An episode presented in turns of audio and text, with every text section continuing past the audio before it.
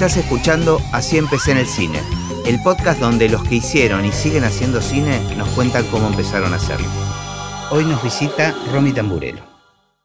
Me pone contento tener una directora de Rosario. Yo quiero que participen gente de todo el país. Y a veces me cuesta, porque como lo grabo, es condición sine qua non que se grabe presencial y en el estudio. Bueno, en el estudio no, ya cuando viajo, ahora tenemos el equipo correspondiente para grabar afuera. Pero bueno, me cuesta más entrevistar a gente que no está en Buenos Aires, así que una alegría que estés aquí. La alegría es mía. bueno, contame tu recuerdo más remoto en relación al cine. Bueno, eh, mi recuerdo más remoto en relación al cine es como espectadora. Eh, yo era una niña muy tímida. Sí, convengamos que hay pocos niños directores, así que está bien que sea. Sí, pero viste que hay niños que acompañan a sus padres a filmar. Sí, sí, sí, sí, es verdad. No era mi caso para nada. Yo era eh, muy tímida eh, tenía unos lentes con seis y medio de miopía, lo cual no era menor porque trataba de sacármelos todo el tiempo para que no se vean y me los ponía en el cine. O sea, fue como... era el lugar donde nadie te miraba. Total. Y era el lugar donde yo empezaba a ver también, porque fueron como ah. años preescolar, eh, primer, grado. Eh, yo llegaba a la escuela, me los sacaba y los escondía, y donde veía era con el cine y con los cuentos que leía.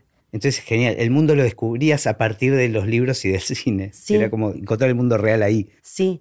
Y me escapaba de la escuela, muchas veces me, hacía la que entraba y me iba a ver eh, a un cine que quedaba detrás de otra escuela, que se llamaba Cine Madre Cabrini, que ahora cerró, y que era un cine donde pasaban películas viejas.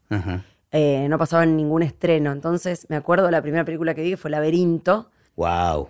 Bueno, tuviste un buen debut. Un buen debut. dije, yo quiero vivir acá adentro de estas historias. Eh, así que esa fue la primera. Fue la primera de muchas escapadas de la escuela. mis rateadas eran al cine.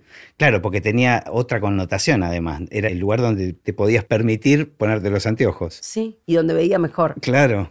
Qué genial. Así que fue como una parte también de descubrir eh, el mundo a través de las películas, el que yo me perdía por no querer mostrar que tenía anteojos. ¿Iba sola? Iba sola. Qué curioso. Sí, porque era ilegal lo que estaba haciendo. para mi familia. Ah, te rateabas. me rateaba. Me rateaba. Mi mamá se enteró años después. Y después sí, mi eh, con mi mamá íbamos mucho.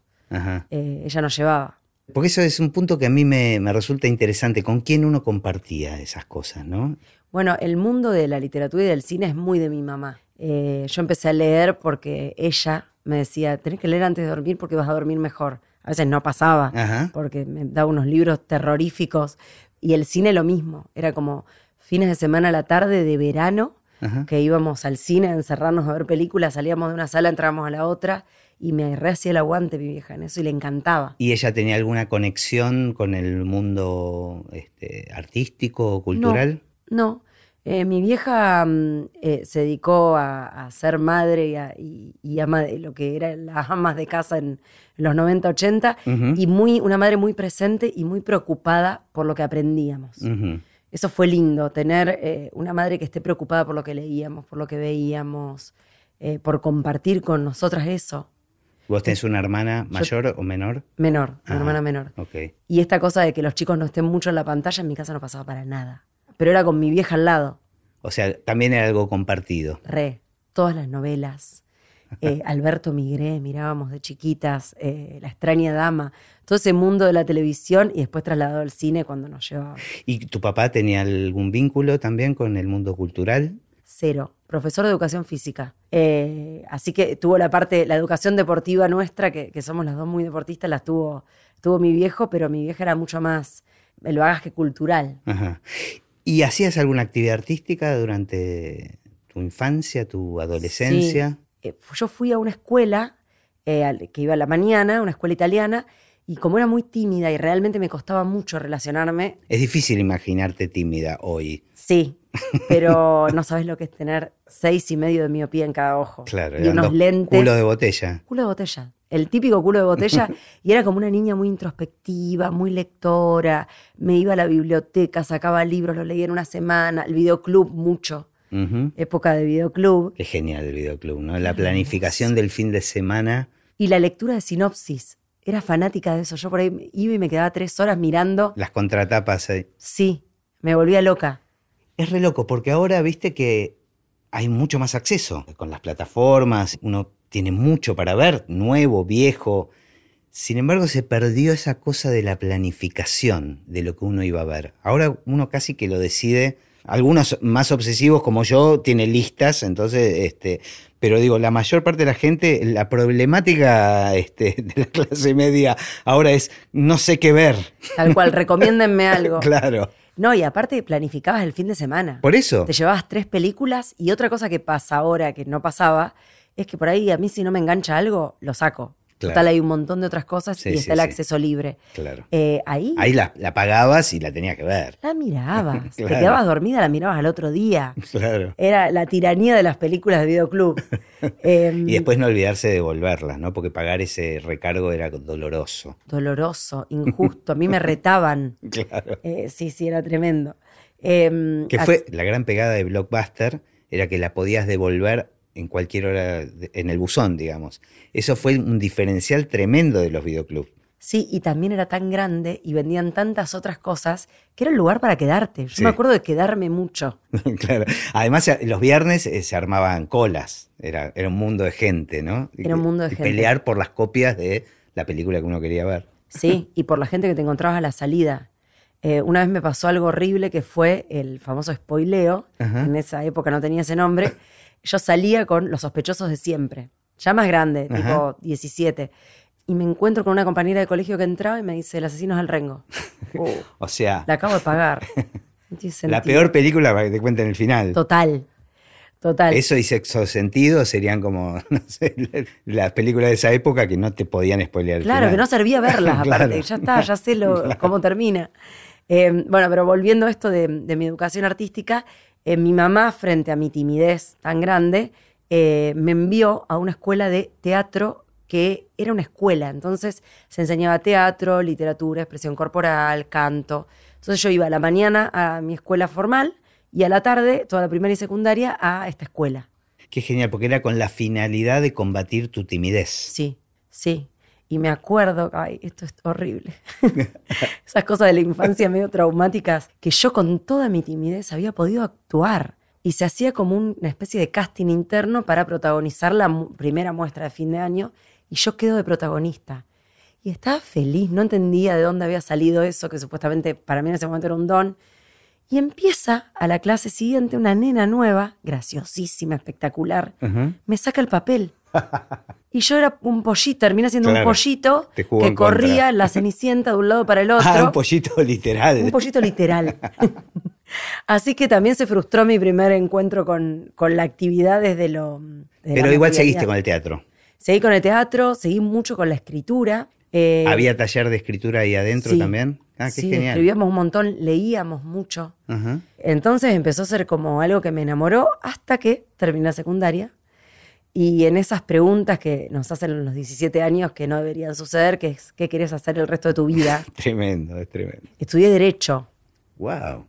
Y me recibí y ejercí 10 años. ¿En serio? Sí. Ah, inimaginable. Y seguí escribiendo muy para mí, pero muy alejada de la actividad. ¿Y ejercías haciendo qué? De, dentro una abogada tan mala, tan pésima, un desastre, me olvidaba los expedientes. ¿Pero laburás en un estudio? Sí, habíamos mm. puesto un estudio con mis compañeros de la facultad. Ajá. ¿Y, eh, que era comercial? Eh. Hacíamos accidentes de tránsito. Wow. Em, nada, me di cuenta que no me interesaba, que no me gustaba, que no me, no me gustaba ni siquiera vincularme con las personas desde la profesión. Pero seguías escribiendo en paralelo. Seguía escribiendo sin ninguna finalidad, tipo cuadernos. Y después eh, fui a un taller de teatro de improvisación. Ya no era tan tímida como al principio y el profe me invitó a hacer eh, parte de un grupo de improvisación en el que después estuve 19 años. ¿En serio? ¿Qué, grupo era? De Jumping Frijoles, hacen el match, se llamaba. Eh, Yo me acuerdo de la época, bueno, hace un rato lo mencionamos al Mosquito Sancineto, que cuando aparecieron los matches de improvisación, yo era un habitué de esos matches donde el público votaba. Era eh, increíble. Era espectacular. Era increíble y estuvimos 19 años haciendo funciones, se terminó el grupo el año pasado. ah, ¿seguiste hasta ahora? Sí, hasta hace dos años. Ah, no te puedo creer. Sí, y era muy divertido, hacíamos dos funciones por semana, entrenábamos. Y ahí realmente me cambió la cabeza en muchos sentidos. También en entender que, que, no era tan solitario escribir, que se podía escribir con otros, que, que realmente se puede hacer una actividad artística rodeada de personas, eh, así sea algo solitario como la escritura. Y la actuación durante los años de, abogada, no, nada. nada, cero. ¿Y así un día colgaste o apareció lo otro y fuiste, tuviste una transición? Un día tuve un episodio muy extraño del orden de lo sobrenatural, eh, que fue, em, yo venía con un montón de expedientes, 8 de la mañana, me empecé a sentir mal, me siento en un banco enfrente de tribunales y lo próximo que me acuerdo sucede a las 3 de la tarde. No sé qué pasó en el medio, intenté averiguarlo durante años. ¿Pero te desmayaste o no? Simplemente se te borraron esas horas de la vida. Se me borraron esas horas de la vida.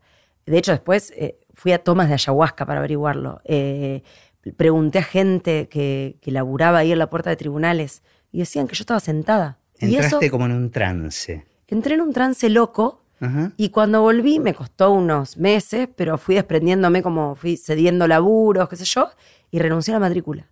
Mira. Teniendo cositas, qué sé yo, ya había escrito una obra de teatro, había escrito una serie para TDA, eh, actuaba mucho en obras de teatro. Ah, bueno, por eso, en paralelo estabas haciendo algunas cositas. Sí, pero fue como el momento en el que yo dije, che, no, no, soy esto, no soy abogada, tampoco sé qué soy, todavía no sé qué soy, pero, mm, pero real eh, sentí que ya no era mi lugar. Qué bueno, esos momentos de iluminación, ¿no? Sí. Espero que no me vuelva a pasar ahora. O sí, ¿por qué no? No fue malo que te haya pasado. No, no, fue raro después acomodarse a, che, perdiste la memoria durante un tiempo largo. Claro. Eh, ¿En esa época vivías todavía con tus viejos? No, en esa época estaba casada. Ah. Me casé muy joven, a los 25 años. Eh, creo que ya de hecho me había separado. Tipo, tenía 30 años, 31, por ahí. No, digo, te vuelve a pasar capaz que te haces bailarina clásica o astronauta o sí. este, no, no debería ser malo. Si sucede, es sucede. es verdad. y ahí decidiste que querías dedicarte a la actividad artística. Sí. Pero en ese momento eras, eso se centraba en actuar y escribir. Claro, actuar y escribir. Relacionado con el teatro siempre. Eh, sí, y con unas series que hicimos para TDA y con escribir guiones eh, para otros. Pero eso cómo entró, cómo entró en tu vida de repente. Eh, tengo un compañero del match de improvisación muy amigo que tiene unas historias increíbles y una vez me cuenta una historia muy ridícula de un viajante que él vendía Viagra en los pueblos. Que había ido a un pueblo a vender Viagra. Arrancamos bien. Ya arrancaba con pico de rating. Eh, y que se le había quedado el auto y había creído ver un ovni. Y eran pibes que lo, cagaron a piedrazos. Bueno, ah. como él pasa la noche en un club. Y de eso, con otro amigo, eh, también eh, director de teatro, pero que le gustaba mucho la escritura, dramaturgo, empezamos a escribir una serie sin saber cómo se escribía una serie. Yo después estudié guion eh, y todo eso, pero no sabía, no tenía idea cómo era escribir una serie. Pero esas pulsiones son las más auténticas, ¿viste? Total. Después lo otro es formalidad, si querés, es como encauzar algo que viene de otro lado, ¿viste? Que viene realmente del interior tuyo. Sí, y fue hermoso hacer una comedia y fue hermoso la coescritura desde el principio. Hasta ese momento nunca habías escrito con, alguien más. No, no, siempre sola. Eh, y obras de teatro aparte. Y ahí fue como, ay, esto es hermoso. Y después cuando se pudo hacer esta serie, que se llamó La Redonda, compartir en un rodaje algo que escribiste, verlo materializado, ver como siempre es mucho mejor. Eh, porque las otras personas lo vuelven mejor. Claro, le aportan su impronta, digamos. Su impronta, el director, eh, los actores, ver cómo... Pero eh, mucha suerte, lo primero que escribieron, tener la posibilidad de realizarlo. ¿Cómo, cómo fue eso? Lo presentamos a TDA, a estos concursos. la primera vez no quedamos, lo seguimos laburando. Mi amigo se va a vivir a un pueblo de Córdoba, me deja sola ahí con el guion. Eh, busco un director junto con la productora, que era una amiga también, todo muy chiquito y muy también de algo que tiene que ver con el cine y la tele y lo que se hace en las provincias, que es realmente una familiaridad. La mala suerte es no tener industria, la buena suerte es que la no industria tiene esto que decís vos. Bueno, es, la historia de nuestro país, ¿no? O sea, la dificultad es una cagada en un montón de sentidos, pero a la vez te da una cintura y te obliga a la creatividad. Te insistí con eso porque mucha gente que escucha el podcast y escucha gente que ya realizó un montón de cosas piensa que eh, todo es muy lineal. Eh, y me gusta escuchar historias de fracaso. O sea, de todos los fracasos que uno atraviesa para llegar a un lugar casi que es imposible no, no pasar por ahí, ¿no? Tal cual. Es que para mí, eh, yo he llegado a los pocos lugares donde he llegado, eh, realmente fracasando mucho.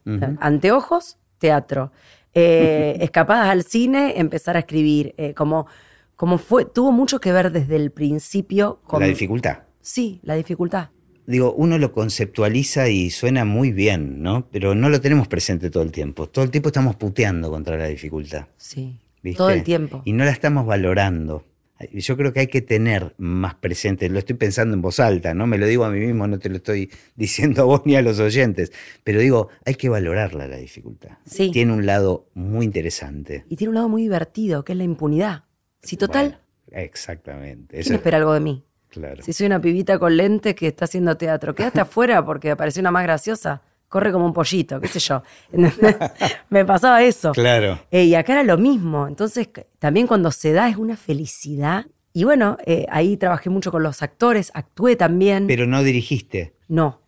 ¿Y eh, cómo fue eso? ¿Buscaste un director? ¿Lo busqué un director, era un director de documentales muy bueno, Alfonso Bastiaburo se llama, y empezamos a trabajar mucho juntos. Y vino Carlos Portalupi a protagonizar la serie. Gran actor. Gran actor, y además se quedó en Rosario. Me, pasó cada vez que vino alguien de Buenos Aires a trabajar en Rosario que como se armó tanta familia en los rodajes, se quedaban y terminaron siendo amigos. Claro. Entonces también aprendí mucho de, laburar con él. Eh, claro, porque vos no tenías conocimientos de cine o de, filmaciones, digamos. Nada. O sea, escribía el, guion como si fuera una novela. No sabía que los diálogos iban en el medio. E, esa cosa básica no la sabía. Eh, claro, pero al final es lo que te dije antes, esos son recursos técnicos de última o tips, pero lo que vale al final es lo que uno está contando, ¿no? Son las historias. Sí. ¿Y qué fuiste descubriendo ahí en ese mundo del rodaje? ¿Qué cosas te sorprendían? Lo primero que me sorprendió fue el sonido. Eh, me parecía. Estás tratando de quedar bien conmigo. Te juro que no. Te juro que no tengo un testigo. Eh, no, aparte fue el único que me dio bola de todo el equipo técnico. Los asistentes de dirección estaban hasta las manos, era una serie larga con muchos personajes. Y yo miraba y, miraba los equipos y me encantaba pensar cómo todo eso que yo había escrito se iba a escuchar. Mm. Desde la actuación yo podía tener una noción. Soy actriz, había actuado en un montón de obras de teatro, había actuado en en cosas audiovisuales, pero decía, ¿y qué piensa el sonidista que está escuchando? Lo eh, que vos escuchabas en tu cabeza. Claro. Porque estoy pensando eso, que la, la escritura tiene mucho que ver con el sonido. Porque cuando uno escribe, está escuchando. Claro. Está escuchando las voces de los personajes, está escuchando, se está imaginando los ambientes, aunque tal vez inconscientemente, pero lo estás haciendo. Sí, y yo tenía una forma de escribir, que la sigo teniendo, trato de no perderla, que es leer en voz alta. Entonces, ese sonido que yo había leído en voz alta hacía unos meses cuando lo había escrito, cómo se, materializaban las voces de los actores y cómo estaban jugando con, los líos que pasaban, sucedía todo en un gimnasio de un club, entonces cómo esa acústica, bueno, empecé como a flashearla así y me acuerdo que el sonidista vino y me dijo, que fue como es mi gran amigo del cine, eh, Agustín Pagliuca lo voy a nombrar porque escucha el podcast, em, me dijo, vení, esto es un quilombo, nadie te va a explicar nada, pero ven y quédate al lado mío y me dio unos auriculares. Y fue como mi acercamiento. Genial, entraste por ahí. Entré por ahí y después me, llamó mucho la atención la familia. Claro, el clima que se genera. Sí, y eso fue cambiando. Eso fue cambiando. Igual no cambió tanto en Rosario.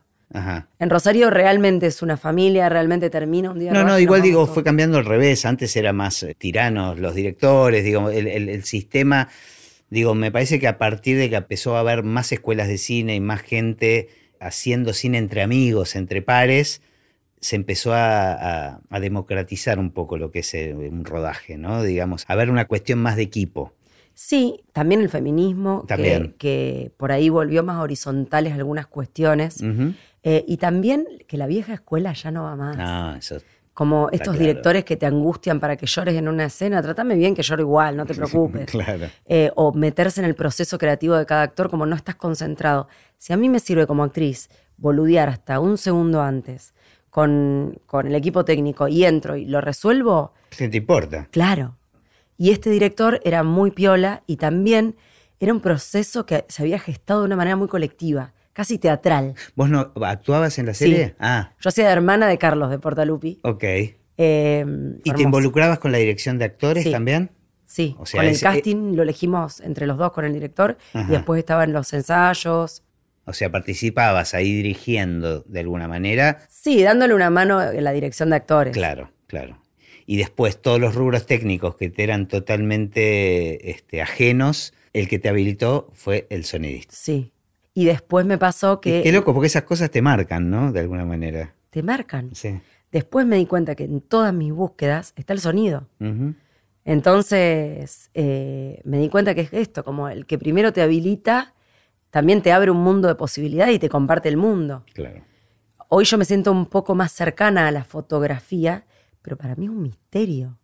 Claro, yo quizás no te sé decir con qué lente filmar, te puedo decir la idea que tengo de este plano, lo que quiero transmitir, pero realmente no soy una directora que sepa de lentes o de cuestiones técnicas. Bueno, yo te contaba un poco, antes de que empecemos a grabar, que el podcast se inspiró un poco en, un libro que se llama Mi primer película, que es de este editor que iba a hacer su primera película como director y entrevistaba a grandes directores preguntándole cuáles eran sus miedos cuando tenían que filmar, cuando eran desconocidos que filmaban su primera película. Y era notorio ver esto, que algunos la tenían re clara, se sentían seguros con los técnicos, pero no, tenían forma de encarar un actor. Woody Allen es un poco eso, ¿eh? o sea, él decía que no, no, no se animaba a darle marcaciones a los actores. Creo recordarlo así. Capaz que él dice que el, verdadero, la verdadera dirección de actores está en el casting, que una vez que los elegiste ya claro, saben. Exacto. Pero digo, para dirigir no se tiene que saber de todo, no necesariamente tiene que saber de todo, sino agarrarte de los lugares donde vos te sentís seguro y después pedir ayuda. Total, y animarte a mostrar esa vulnerabilidad. Yo me doy cuenta que a mí como directora, como escritora también, eh, me interesa ese lugar vulnerable, de que la dirección no lo sepa todo. Lo estamos haciendo entre, entre todos y entre todas, y eso es lo más divertido, ni siquiera es una pose o una postura frente a la vida. Me divierte más Claro. Ya que somos tantos en un rodaje, eh, poder compartir el mundo y que la peli tenga un poquito de cada uno, sin que sea un caos, pero sí que cada uno le pueda poner y participar. No quiero un operador de sonido, quiero alguien que me, que me cuente creativamente cómo imagina.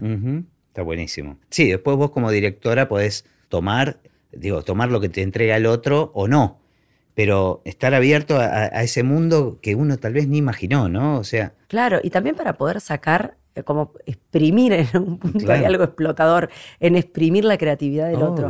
Porque si vos le decís a todo que no, o si ya no estás permeable a escuchar, siento que la persona empieza a trabajar a, como a reglamento. Bueno, vengo y hago esto. Totalmente. Pero además, frente a las propuestas del otro, que pueden no servirle a uno, pero te dispara otras ideas.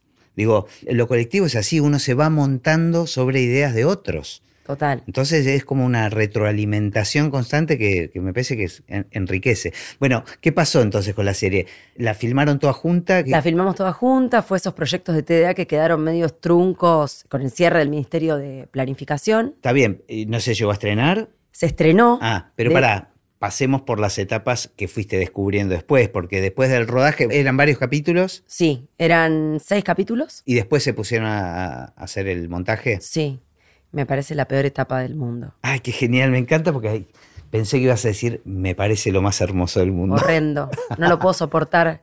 Primero hago el duelo de, que se terminó el rodaje. Eso sí, eso suele pasar porque si, si la pasan bien en los rodajes, es un clima de fiesta y es como se acabó un viaje, ¿no? Sí, y después empieza a pasar que ver la misma toma. Por, hay un momento en el que entro, pero me cuesta mucho a mí entrar. Los primeros cortes, yo entro en una depresión de lloro me siento mal, me siento depresiva, pienso todo lo que pude hacer y no hice. Esto es una bosta. Esto es una mierda. Pero ahí delegás en quien edite ese primer armado y lo ves cuando, cuando ya te entregan un primer armado, un primer corte, o te involucras en el armado de ese primer corte. Como guionista acá en, La Redonda lo hizo todo el, director, Y, y no fue tan angustioso para mí como después en el, primer corto que dirijo, que después ya sí. eso, sí me, generó una angustia muy grande y estuve un año para editar 17 minutos, enloqueciendo al montajista, que en un momento me dijo, necesito que te vayas. Claro. Que me dejes una semana sin venir y yo te juro que vas a estar más contenta. Mm. Y ahí aprendí como a, soltar eso. Porque si no era como, me parece horrible la etapa. Eh, voy y me angustio, molesto a los demás, me quedo al lado así con cara de orto. Además son tiempos, viste, hay muchos tiempos muertos que vos decís, bueno, espera, a ver, cambia esta escena de lugar y capaz que se tarda media hora en hacer eso y uno está con un grado de ansiedad ahí frente al monitor. Ay, sí, Totalmente. Y hay muchas cuestiones para, para ver algo que tal vez no funcionó. Tal cual. Y hay muchas cuestiones técnicas que son engorrosas, que yo no, las, eh, no las sé y que es mejor dejar trabajar a la gente. He aprendido eso. Bueno, es un poco aplicar lo mismo que decíamos antes en el rodaje. Lo que pasa es que uno tiene eso, una carga de ansiedad me parece muy grande con lo que ya filmó, con lo que no, no pudo filmar, con el material que se encuentra y que es otra película, ¿no? Después de verla en un monitor. Sí, totalmente. Y es reescribir también. bueno, ni hablar. Entonces ahí es donde yo quiero estar presente, porque creo que hay una responsabilidad, si yo guioné esto, en estar presente, pero hay veces que no hay que estar presente o hay que ver un poco más el resultado de lo que se va Por haciendo. eso dejas dejar hacer. Eso lo fuiste aprendiendo. Sí. Igual la seguís pasando mal con. Sí, es una, etapa que me. que hay un momento en el que me aburre. Mm. Hasta que entra la música, que a mí me divierte mucho ponerle música a las escenas y ver cómo no funcionan sin música. ¿Viste este sketch de Capuzoto de la música? bueno, me pasa eso. me parece divertido. O cambiarle la música a las escenas. Claro hasta que no empieza toda esa etapa, los primeros cortes me cuestan. Bueno, le pasa a todos los directores, creo. O sea, se arman esos primeros cortes que duran tres horas y, que decís, uy, ¿dónde empezamos, no? Sí. ¿Y solés hacer así? ¿Los primeros armados es un armado lineal del guion? Sí, sí, es un armado lineal del guion. Eh, y después sí, empiezo a, empezamos a mover escenas y y a repensar cosas, a que vuelen cosas. Bueno, ¿qué pasó con esta serie? ¿Cómo, ¿En qué momento entonces dijiste tenemos un corte final? No, lo dijo el director. Eso lo dijo el ah, director. Claro, acá no dirigía, eh, Entonces. ¿Y ahí que estabas contenta con el corte? Estaba contenta. Estaba contenta. En una comedia, me reí. Entonces, para mí ya eso funcionaba un montón. Y después hicimos una proyección en un cine de Rosario, en el único cine público que quedó, para todo el equipo, para todas las personas que actuaron. Eh, y fue hermoso los seis capítulos, tomando cerveza, fue como una fiesta realmente. Y después entramos en, la incertidumbre de esto que, siempre ¿Qué se hacemos con esto? Claro. ¿Dónde me, dónde Porque aparte no era nuestro. Claro. Era de contenidos públicos, entonces no se pasaba, bueno. Y, ahí entramos como en una angustia que, que después la soltamos también y se terminó estrenando. ¿Y, ¿Y dónde se estrenó? En Ciner. ¿Y cómo le fue? Y le fue que, viste, no te enterás tampoco. Claro. Pero la vio mucha gente, la vio sobre todo la gente que. A mí lo que más me preocupaba es que la ve el equipo y la gente que había, que había laburado. ¿Hoy lo ves y te sigue gustando? Más allá que lo harías distinto. Hoy lo veo y digo, qué chiquita que era también. Cómo pensaba. También había algo medio épico en, mi idea de la justicia. la, película habla un poco de. La, serie habla un poco de eso. Y como qué chiquita que era, hoy haría otros chistes. Claro. Eh, pero sí, lo recuerdo como con ternura. Bueno, ¿y qué pasó después? Bueno, después empezó una etapa en la cual eh, empecé a escribir mucho, mucho teatro sobre todo, y después escribo un... ¿A todo esto seguías actuando? Sí, seguía actuando. Sí, nunca, nunca dejé. ¿Y siempre que escribiste, escribís para vos también, pensando en vos como actriz? Eh, hice una obra a la que le fue muy bien, que se llamó Mujeres de Ojos Negros, en la que actuaba, dirigía a una amiga. Eh, y después hice mi primera obra donde dirigía y dije, che, esto está, ser la jefa de una cosa está re bueno. Eh, y empecé a pensar, bueno, pero audiovisual tenía mucho miedo. Le tenía mucho miedo a la fotografía, a no saber cómo contarlo en imágenes. Mm. Entonces empiezo a estudiar guion. ¿Y en el teatro te sentías más segura? Sí. Es que uno en el teatro está más contenido porque no hay mucho más que actuación y una puesta en escena que si no sos el director no te preocupa. En cine era como, me parecía más riesgoso. Eh, y después todo lo que implica la financiación de esos proyectos. Claro. Teatros es con lo que tenés, si querés, y, cine era más complicado. Y empecé a estudiar guion, y en un taller de guion eh, apareció una imagen de un tipo que iba a ver eh, un partido de fútbol con el hijo y lo dejaba en el medio de la ruta. Y la empecé a escribir, y la empecé a escribir, y ese corto ganó unos fondos. Eh, él perdió la primera vez que lo presenté, hablando de la dificultad, y uno de los jurados me dijo, yo te la produzco. Wow. Eh, inmediatamente asocié con la película de Matías Vice, que la tenés que ver. Es fundamental que la veas. La veré. El Castigo, que es un peliculón. No quiero hablar más de eso, si no te voy a spoilear y no tiene sentido. Bueno, me estabas contando entonces el corto este. Em, empieza este productor, que era eh, amigo mío, era lo primero que él iba a producir, eh, me ayudó un montón en el guion. La devolución de jurado había sido está largo, este corto, Eso, perdón, ¿en qué contexto lo presentaste? En un fondo de la provincia. Mm, se llamaba Espacio Santafesino. En ese momento era un fondo que te daba la plata para hacerlo, para hacer el corto. Así que perdemos el primer año. Y acá ya habías tomado la decisión, me la voy a jugar como directora. Sí. Y este amigo, eh, que fue jurado en este caso, me, me dice, yo te lo produzco, Federico Actis. Y ahí ponemos una productora, él y otro de nuestros amigos, Santiago King, eh, ponen una productora que se llama Pesina y este es su primer corto que, apoyan. Reducimos las páginas, como laburamos un montón. Porque era además con los fondos que contaban. Con los fondos que contábamos. Era la ruta y yo sabía quién era el actor. Era un actor que a mí me gusta mucho. Y dije. Que da mal padre. Reda mal padre. es el hombre más malo del mundo. Eh, pero es la persona más buena del mundo, pero actuando es el hombre más malo del mundo. Y dije, le tomo un casting al hijo. Y esto empieza. ¿Es el hijo real? Es el hijo real. Ah, mira vos. Y esto empieza a ser un proyecto familiar. Es un actor que es un actor muy consagrado, hizo grandes películas. Entonces yo tenía miedo, ¿viste? Era como mi ópera prima, me va a decir que no, por más que era conocido, habíamos actuado juntos, pero bueno. Le tomo un casting al hijo, le, hago, le pido una cosa rara, que era como, ¿puedes reír y llorarte? Yo te voy a dejar la cámara prendida. Vos fíjate cuando podés... Pasar de un estado al otro. Claro, y le, le tiramos textos para que improvise y el pibe, en una toma... La descoció. La descoció. El padre de atrás de cámara llorando, yo llorando, diciendo, este pibe es increíble.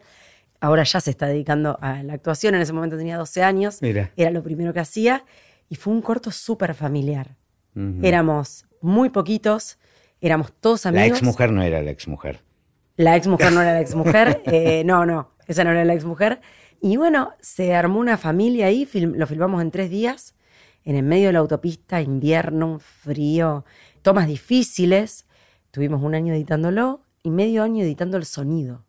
Bueno, tiene mucho trabajo de, sonido el corto. Sí. Este, muy importante, digo, se narra mucho desde el sonido. Sí, sí, sí, sobre todo desde el sonido. Claro. Eh, y bueno, y ahí lo mandamos a Cannes así como en un acto de rojo. ¿Dónde lo podemos mandar? mándemelo a Cannes.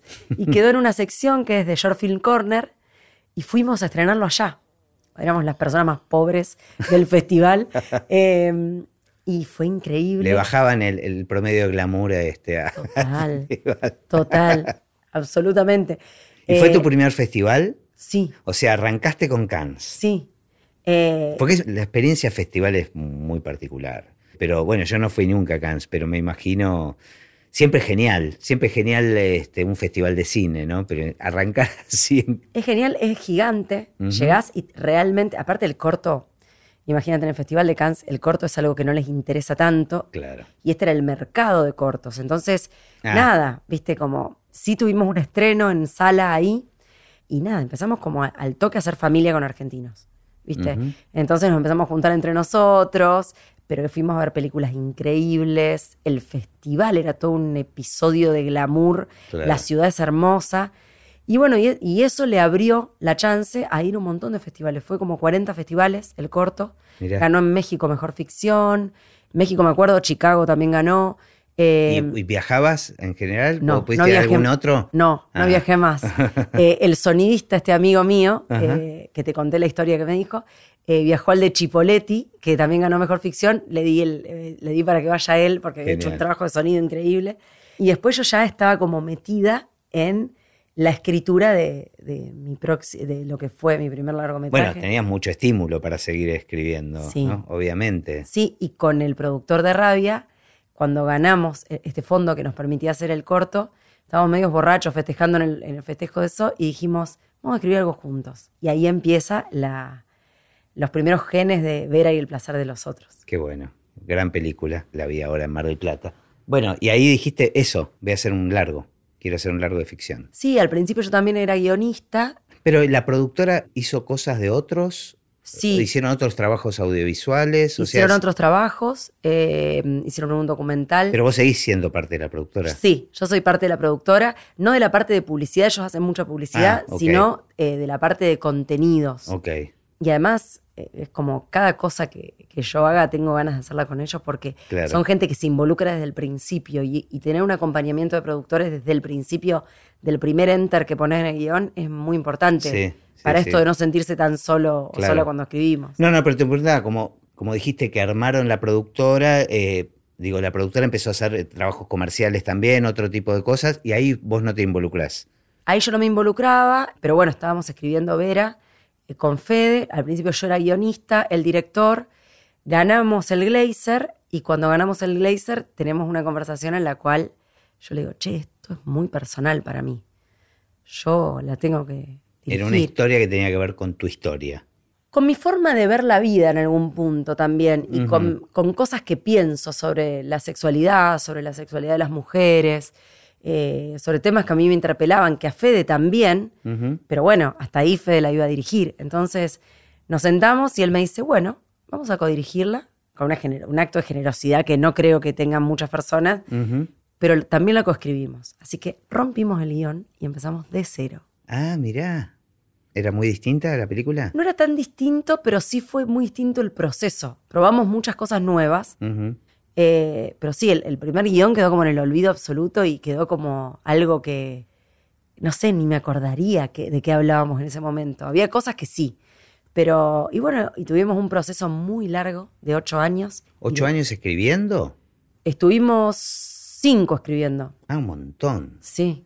Para, y en paralelo, ¿Vos te largaste con tu primera novela? ¿La venías escribiendo también? En paralelo. En paralelo, la actuación, o sea, multitasking importante. Sí, multitasking y también miedo a, fin de mes. Como claro. era mi propia jefa, me autoexplotaba, entonces hacía de todo. Me gustaba todo, me gusta todo, todas las facetas en las que intervengo, entonces también eh, es difícil decir que no. Cuando uno fue abogada, la pasó mal y ahora hago lo que me gusta y la paso bien, es como que hay momentos que ni me interesa tomar vacaciones. Claro, no hay retorno. Bueno, a mí me pasa eso. Los fines de semana estoy contento que llega el lunes. Claro, claro. El otro día una amiga me dijo, ¿por qué trabajas tanto? Me fui a España a dar un, a un taller de literatura y me dice, estás de vacaciones. No, no. Claro. Yo dije, pero a mí me encanta. Claro, para mí las vacaciones son estas. Claro. Sí, y vuelvo, vuelvo a esto que me parece que es una constante en mi vida, que es la dificultad yo elegí algo que no me gustaba. Entonces, el mm. haberme equivocado ahí también me permitió eh, en algún un aprendizaje. Sí, un aprendizaje y una voracidad por hoy por contar historias. Que sentiste, que encontraste lo que te gustaba. Sí, es tremenda la vocación. Es hermoso. Bueno, hagamos doble clic en el mundo literario entonces. La vida del diablo es tu primer novela.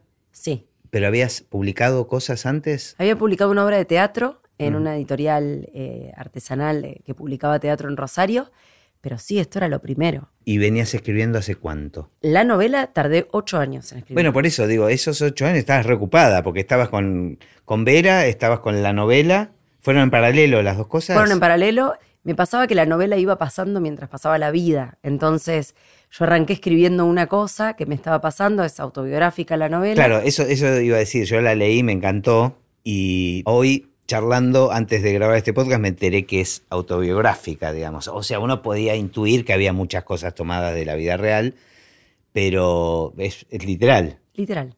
Sí, hay mucha mentira también. Bueno, obviamente, eh, pero, pero es, es una curva de personajes muy muy cinematográfica, muy, es muy, muy novela, digamos. O sea, es un, gran cuento. Sí, sí, sí. Em, arranca con una frase que no es mía, que dice, toda historia tiene tres versiones, la tuya, la mía y la verdad, y nadie está mintiendo. Y creo que fue como el disparador también para decir, bueno, voy a contar algo mío, mintiendo todo lo que quiera, porque total, ¿qué me importa? ¿Entendés? Esta impunidad lo que decíamos del impunidad. Bueno, eso, yo como lector, no, la verdad que no me importaba si era real o no. Lo importante es que te cuenten una historia que te gusta, en donde vos entrás y estás siguiendo esa historia de esos personajes, ¿no? Claro, pero bueno, me pasaba que mientras escribía me sucedían todas las cosas que estaba escribiendo. Ah. Era una locura. ¿No era al revés? No. O sea, vos escribías y después te sucedían. Algunas sí. Por ejemplo. Y, por ejemplo, la. Hoy no quiero spoilear, pero mm, eh, la venta. a, esto le ponemos un pi. pero yo quiero saber. No, pero esto lo puedo contar ah. para que se. Lo puedo eh, pensar de distinta manera. A ver, te lo voy a decir. Si no le ponemos un pi o si no lo sabemos. Em, la novela se trata de una chica que le va a vender un hostel a su ex. Que compartían. Que compartían.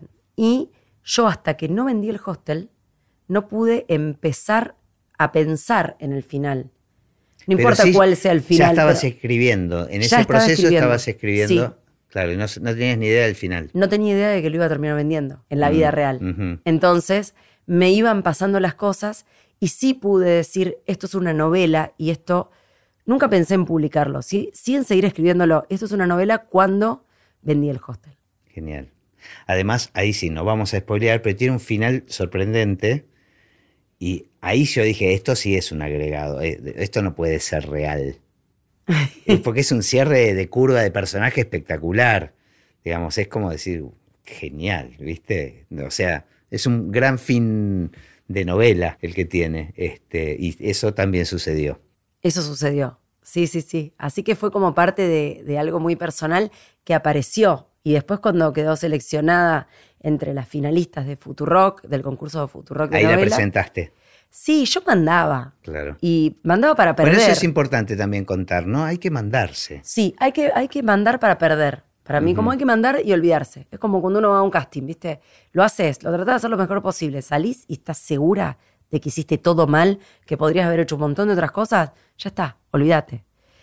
¿En paralelo también te presentabas a castings, por ejemplo? No, no, no. Como actriz no, me cuesta eso. Como que terminé actuando en cosas en las que me llamaban para actuar o que. O estabas involucrada en la producción, digamos. Sí.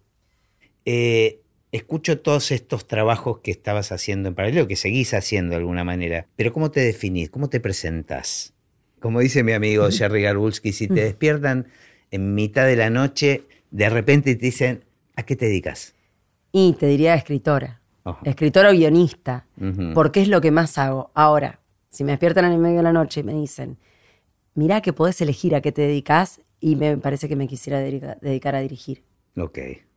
O sea, si te tengo que decir lo que más hago, sí, escribir guiones, eh, novelas, textos, dar clases de literatura. Ahora, me encantaría, yo puedo vivir de rodaje en rodaje. Es algo que a mí me pone feliz. Pero te, voy a dar la mala noticia que después hay que editarlas, lo que filmas en el rodaje. Pero vuelve la buena noticia que es que después hay que acompañarlas a las pelis. Y eso es hermoso. Esa, esa parte te gusta. Me encanta. me encanta. Pero no te pasó tanto tampoco, porque bueno, no, son tantas películas, es el corto, que bueno, arrancaste con Cans, y, este, y ahora con Vera, Vera y el placer de los otros, gran película. Y, contame el proceso de esa peli. La peli se, ah, se acaba de estrenar en realidad. Todavía no la acompañaste tanto. Tuviste también la suerte de que entró, se estrenó en un festival en Estonia.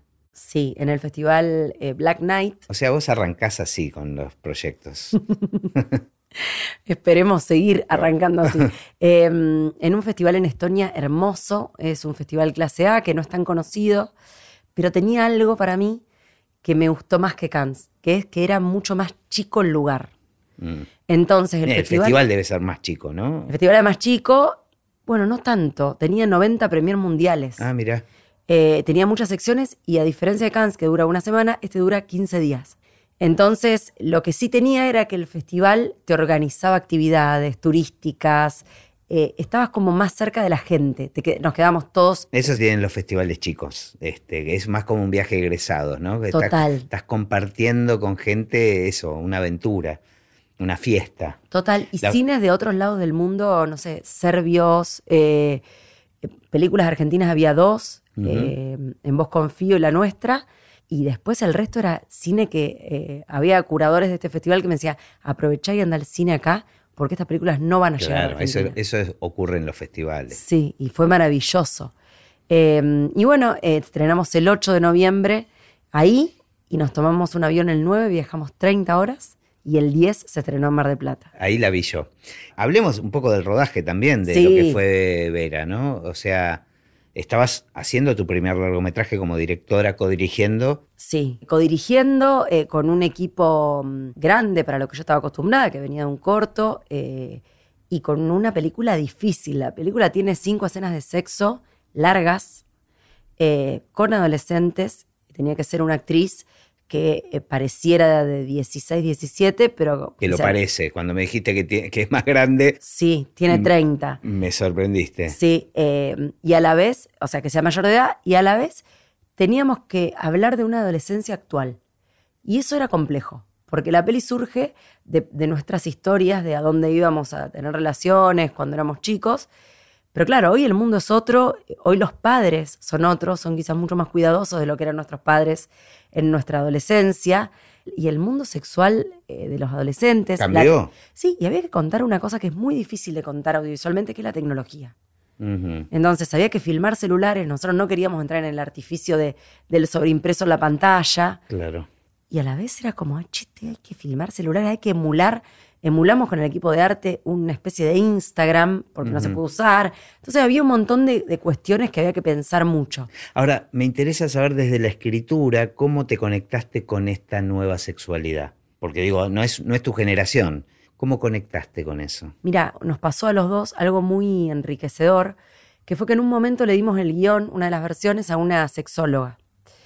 Y ella nos dijo una frase, porque nosotros estábamos muy preocupados por cómo contar el sexo. Y ella nos dijo, el sexo es algo tan íntimo que contalo como lo sientas. Y fue, pero revelador. Fue como, bueno, vamos a trabajarlo con los actores, con las actrices, y va a ser un momento en el cual nos sentemos a hablar mucho con ellos y con ella. Claro, me gusta cómo interpretaste esto que te dijo la sexóloga, porque vos no lo interpretaste como lo sientas vos, sino que involucraste a los actores adolescentes para informarte de cómo lo sienten ellos. Claro, si bien eran todos mayores de edad, eran pibes de entre 25 y 30 que realmente tienen otra noción del sexo. Eh, de hecho, la, peli tiene cuerpos no hegemónicos, eh, hay presencia de pelos, por ejemplo, que era algo que en mi época no existía, y eso es algo generacional también. Total. Eh, y después fue como muy fue un laburo, fue mucho trabajo. cada vez que nos acordamos, decimos, qué trabajo que fue. Y había muchas charlas en las cuales charlábamos mucho de hasta dónde, cómo se iba a filmar. Las escenas de sexo, esto lo puedo decir como actriz, son ingratas. Es la escena temida de, como actriz porque es algo que te quieres sacar de encima. Claro. Y nosotros necesitamos que se quedaran en esos momentos. Y necesitábamos que la cámara se quedara. Y necesitábamos nosotros tener el valor para quedarnos viendo gente que no está actuando lo que quisiera actuar, sino que por momentos tenemos que volver placentero, contar el placer con una realidad que se está padeciendo en algún punto. Claro, claro. Eh, entonces fue mucho trabajo de mesa, mucho laburo de hablar. Y pasaba con uno de los varones que tiene escenas de sexo que nos decía, yo quiero que ustedes me digan, le decía a las chicas, yo quiero que ustedes me digan hasta dónde puedo llegar porque no quiero ser irrespetuoso, pero no quiero que quede trucho. Es que es un problema ese. Bueno, vos sabés que apareció en los últimos años, eh, ya por contrato las plataformas te exigen que haya una psicóloga dedicada a las escenas de violencia y escenas del sexo. Digo, que tiene que estar presente y tiene que trabajar y preparar a los actores para esas situaciones. Que me parece que era algo que antes era impensado. Sí, una coach de intimidad, ¿no se llaman? Algo así. Bien. Bueno, eso lo hicimos nosotros. Lo hicieron este, intuitivamente. Sí, sí, y después lo que hicimos también fue que todo el equipo técnico eh, de esas escenas era femenino, microfonista, camarógrafa, separamos la figura del director de fotografía de, la cámara em, y estaba yo adentro del set y Fede estaba fuera en el monitor y eran muy íntimas las escenas, pero muy íntimas ¿por qué la tenían que ser mujeres? Porque sentíamos que había muchas chicas ah. también y que, eh, o sea, en las escenas de sexo hay solo dos varones eh, con ellos se habló mucho también. Hay algo de los varones que es muy. que quedan muy expuestos porque tienen un protector y es muy incómodo. Entonces, les dimos los protectores tiempo antes, los usaron, vinieron con, con los problemas, se reformaron estos protectores. O sea, hubo mucho cuidado acá. Claro. Que se traducía en horas y horas y horas de trabajar y horas y horas de pensar que lo que habíamos escrito tenía que estar reformado. Porque la idea de un trío nuestra, tipos de 40 años, no era la idea de un trío de pibes de 17.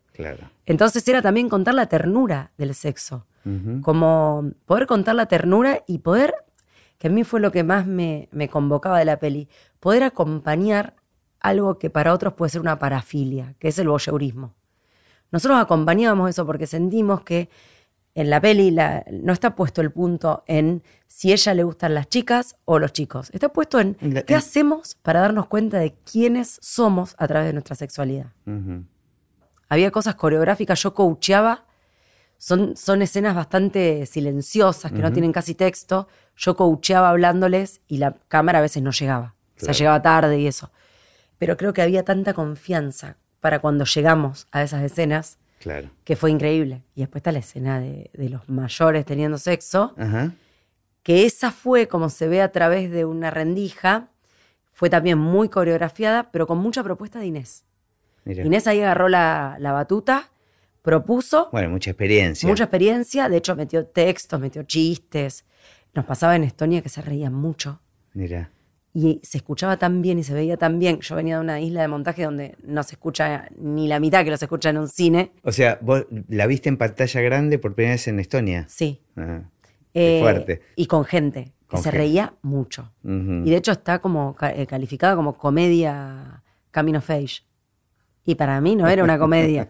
Em, y cuando empecé a escuchar la escena de Inés, digo, qué guacha, los chistes que metió, no me di ni cuenta en el momento. Porque te pone nerviosa. Claro. Te pone muy nerviosa dirigir escenas de sexo. Por más claro, no es solo que lo padecen los actores, es, un, es una tensión. Sí. Un día que grabamos todo el día escenas de sexo y terminó el día y me puse a llorar porque dije lo que sufrieron estos pibes, les agradecí. Claro. Había momentos que me metía en la escena y los abrazaba y estaban todos medio en bola.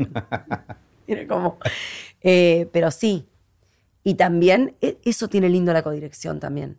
Poder entender que esos procesos que uno sufre en soledad pueden sufrirse de a dos claro, desde la génesis del Sí, sí, sí, compartirlo, compartir, compartir las tensiones, las angustias. Y con un productor tan presente como el que tuvimos nosotros. Eh, fue como era de a tres todo eh, y fue hermoso. Hay dos temas que estás tirando ahora que quisiera ampliar un poquito. Uno es la codirección eh, mixta entre hombres y mujeres. ¿Vos sentís que ahí hay un hallazgo y que es algo poco habitual y que está abriendo un mundo, por lo menos para vos en tu cabeza, que se pone interesante? Sí, sí, porque vengo viendo películas que me encantan, como Puam, como La Mujer Hormiga, como eh, Adentro mío estoy bailando, que es codirección mixta. Y digo, hay algo que creo que le aporta. Para mí es muy. Lo, vuelve horizontal. Y yo sí, lo enriquece al final. Lo enriquece, lo enriquece. Porque no somos iguales. Exacto. Y está bueno poner eso sobre la mesa. y eh, aprovecharlo, sacar el jugo a eso. Sí, sí, o por lo menos en películas que nosotros, que para nosotros son tan personales, como en el caso de Vera, eh, no, sabría decir si las otras que te estoy nombrando lo son, calculo que sí, pero mm, creo que hay algo ahí que, compartirlo, vivirlo con alguien de, diferente género, hace que, se enriquezca algo de todo eso. Y en, en lo particular, entre Fede y yo, Fede viene de la escuela de cine, es comunicador social también, viene con una, con una gran eh, capacidad y virtuosismo para las puestas de cámara y yo venía del otro lado absolutamente, del laburo con los actores y las actrices. Claro, un buen complemento. Sí, yo aprendí tanto y seguramente él también. Sí, sí, seguramente también. Pero yo siento eso, como que además nos fuimos enseñando. Es interesante para plantear, ¿no? Para que para los oyentes, productores, directores, amigos que, tengan en cuenta esta posibilidad, ¿no? De una, una doble dirección mixta. Sí. Creo que cuando vaya entendiendo un poco más con, lo que me pasa con el público, cuando la ven, las devoluciones y demás, voy a terminar de armar como algo más eh, no sé. Entenderlo, digamos. De entenderlo. Me va a terminar de caer la ficha que además le da lo mixto, más allá de dos visiones de mundo. Bueno, me la dejaste picando para lo otro que quería que charlemos, que me lo mencionaste antes, que tiene que ver con los públicos. Que dijiste que en Estonia, por características tal vez de esa sociedad y de ese público, lo veían más como una comedia y fue muy distinto lo que te pasó con el público en Mar del Plata. La peli todavía no se estrenó comercialmente. No, la peli se va a estrenar en abril del año que viene. Estamos en 2023. Ah, eso Vamos a aclararlo porque este podcast se, va a escuchar hasta el 2050. ah, yo pensaba decir 5000. Ojalá. bueno, tuviste la sensación de que los dos públicos eran muy distintos. Sí, en Estonia hay algo mucho más eh, rígido en la forma de, tratarse de, las personas y acá somos mucho más confianzudos en algún punto y también siento que hay luchas feministas que nosotros llevamos ganadas y que en esa parte del mundo todavía no. Entonces, por ejemplo, más allá de las risas, en lugares que para mí no eran para reírse, pero que nos sorprendieron. Em, por ejemplo. Y risas nerviosas. Claro, hay, una escena muy patética que a mí me da mucha vergüenza y me pone muy nerviosa de, la peli. Y ellos se reían, pero eran como nervios. Mm. O los momentos de las escenas de sexo que parece que no terminan más. También como risitas así como muy nerviosas. Sentías una energía... De nervio. Y por ejemplo, en Estonia se nos acercaron muchas mujeres eh, a las que la, la peli habla de muchas cosas, pero a las que le había pegado mucho el tema de la masturbación femenina. Entonces, hubo una mujer que se acercó llorando diciendo que ella se había empezado a masturbar a los 30 años y que agradecía mucho que existan estas películas. Y en Mar del Plata no, era como acá, ya, no, como es algo que, de lo que se habla. Eh, creo que hay, que hay militancias feministas del derecho al goce, como la de Luciana Pecker, por ejemplo, entre otras, que hacen que este tema ya por lo menos se haya hablado. Allá ni siquiera lo hablan. Claro. Entonces acá eh, se reían también menos eh, y en los lugares que nos parecía que se tenían que reír. bueno, tenía más que ver con tu propia cultura, claro, obviamente. el humor argentino. pero además se las conmovió mucho como la relación de la mamá con la hija. Que eso no pegó tanto en Estonia, por ejemplo. No. En Estonia, de hecho, algunos padres o madres se nos acercaban diciendo, qué loco esto de, hay que comunicarse más con los hijos porque si no les pueden pasar estas cosas como si fuera negativo y para nosotros era completamente positivo que la piba esté yendo a hacer un emprendimiento ilegal para encontrar su sexualidad. Claro. Para nosotros era algo completamente positivo y ellos lo veían como, che, acá fallaron los padres. Claro, son otros tiempos, ¿no? Como que están van a otra velocidad. Sí. Seguramente son culturas que en otras cosas tal vez están más avanzadas. Total. Eh, pero es, bueno, eso es lo lindo del cine también, ¿no? Llevar estas historias y poder eh, analizarlas desde la perspectiva de, tu propia idiosincrasia, ¿no? Y, encontrar cosas que tal vez vos ni sabías que estaban ahí. O sea, que ellos interpretan cosas que tal vez vos no pensaste. Total, total. Eso por un lado. Y otro, otro, otra cosa que pensaba era que quizás también contar algo tan personal en una época de tanta cosa estandarizada, de tanta cosa, personajes estereotipados que tienen que ser así, o, leyes del guion, que el guion tiene que tener tal punto medio. Contar algo personal que nos atraviesa a nosotros, a mí, a Fede en este caso, y a Santi, eh, lleva a un lugar tan genuino que en otras culturas también lo aprecian. Entonces es algo bueno, siempre lo personal termina siendo universal, ¿no? Cuanto más personal es, Total. de alguna manera... Contra la creencia de que tenemos que ser todos y todas iguales. No, no, claro. Estás desarrollando nuevos proyectos. Así es. Eh, uno relacionado con el libro, justamente. Uno relacionado con el libro, eh, que queremos que sea serie. Que a mí me parece espectacular. A mí me encantó el libro y me parece que es muy audiovisual. O sea, hay unos personajes muy ricos para explotar, me parece que la historia está buenísima. Sí, el mundo hostel también da para mucho, para reírse mucho de esos estereotipos. Sí, sí. De, no sé, yo fui la piba que quiso dejar todo y ponerse unas cabañas en la playa. Entonces es también una parte de autocrítica mía de todo lo que vi cuando trabajé en ese hostel. Yo te, yo te, lo dije en algún momento, pero de alguna manera cuando lo leía, lo relacionaba con una serie que a mí me encantó, que es White Lotus, que transcurre todo en un mundo no es hostel, es todo lo opuesto, en un mundo de hoteles de lujo. Y esto es un hostel en la playa, pero tiene algo de eso, no sé, tiene un humor muy, muy particular y nada, lo reveo como una serie, me parece que lo tenés que llevar adelante. La idea es mantener el, mismo nombre. La idea es mantener el mismo nombre o lo que convenga. Claro. Eh, ahí es cuando uno entra eh, a hablar con gente que sabe más y que sabe más del mercado y que te puede decir. A mí me parece que lo que tienen los hoteles y los hostels es dos realidades. Por un lado, gente que va... De paso. De paso. Claro. Entonces hay una, una cuota de soledad enorme. Y por otro lado, también la soledad del que trabaja ahí, que no quiere estar limpiando el baño y a la noche tener que hacerse la alegre haciendo un karaoke. Y conectando con gente que está de paso. Que está de paso. Que no puedes profundizar. Tal cual.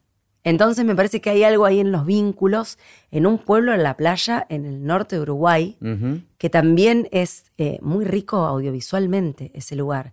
Como un paraíso sórdido también, esos pueblos de playa que en invierno se ponen re picantes y que en verano parece que fuera el refugio de los hippies y buenas vibras.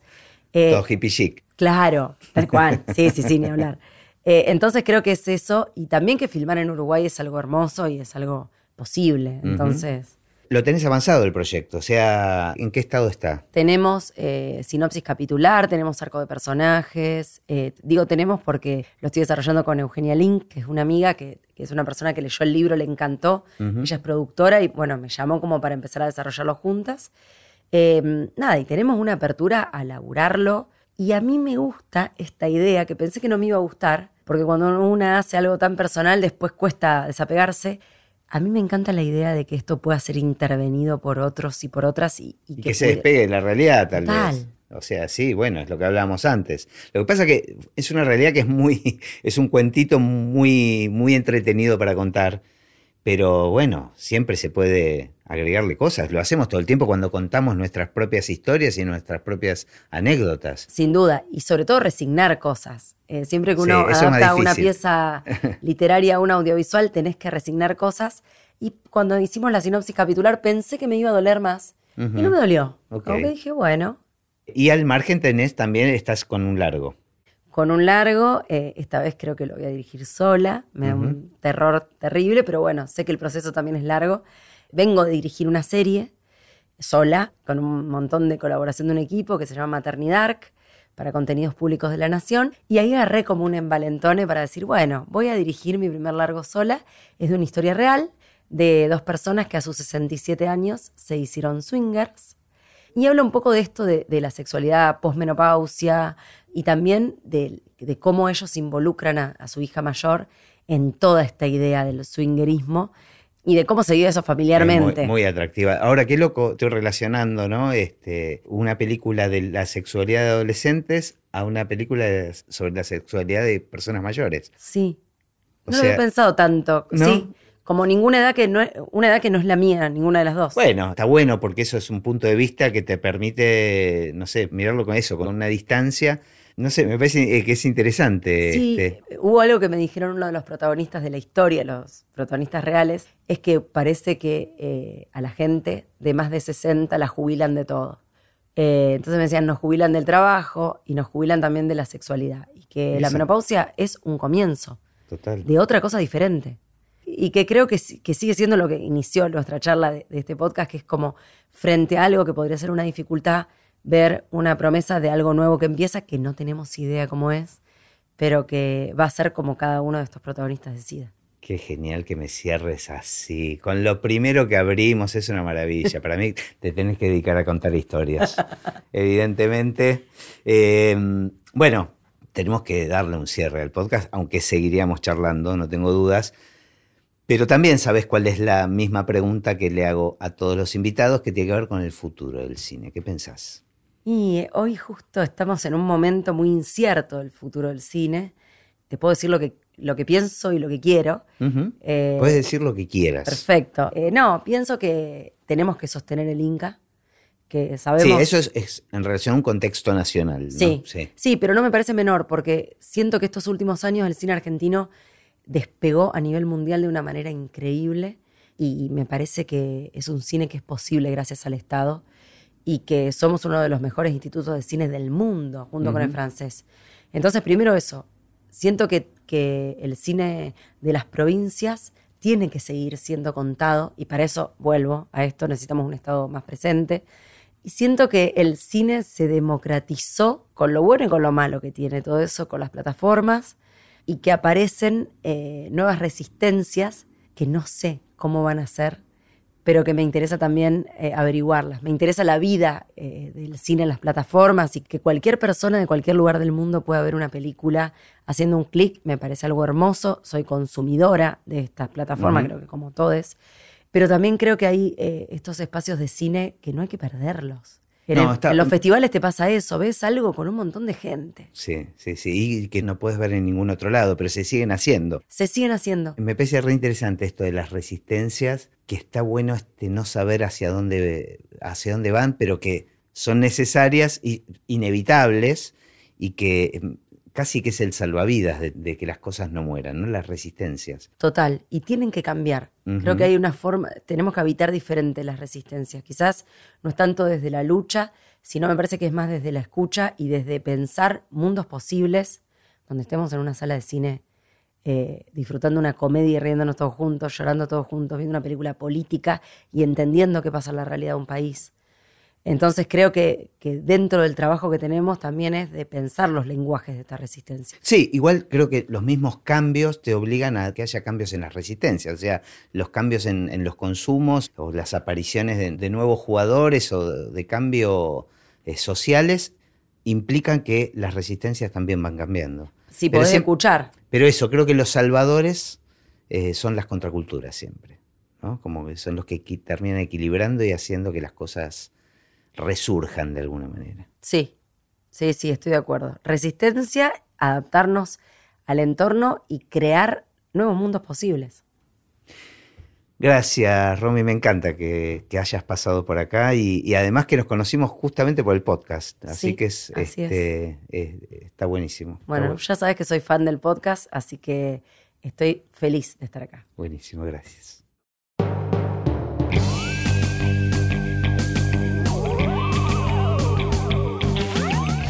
Y así terminó esta conversación de Así empecé en el cine. Mi nombre es Gustavo Pomeranek y espero que la hayan disfrutado al menos un poco de todo lo que disfruté yo. Recuerden que se pueden suscribir para escuchar todos los episodios que vamos subiendo en asíempecénelcine.com. También nos pueden buscar en Apple Podcasts, en Spotify o en cualquier otra aplicación de podcast. Los espero en el próximo. Chao.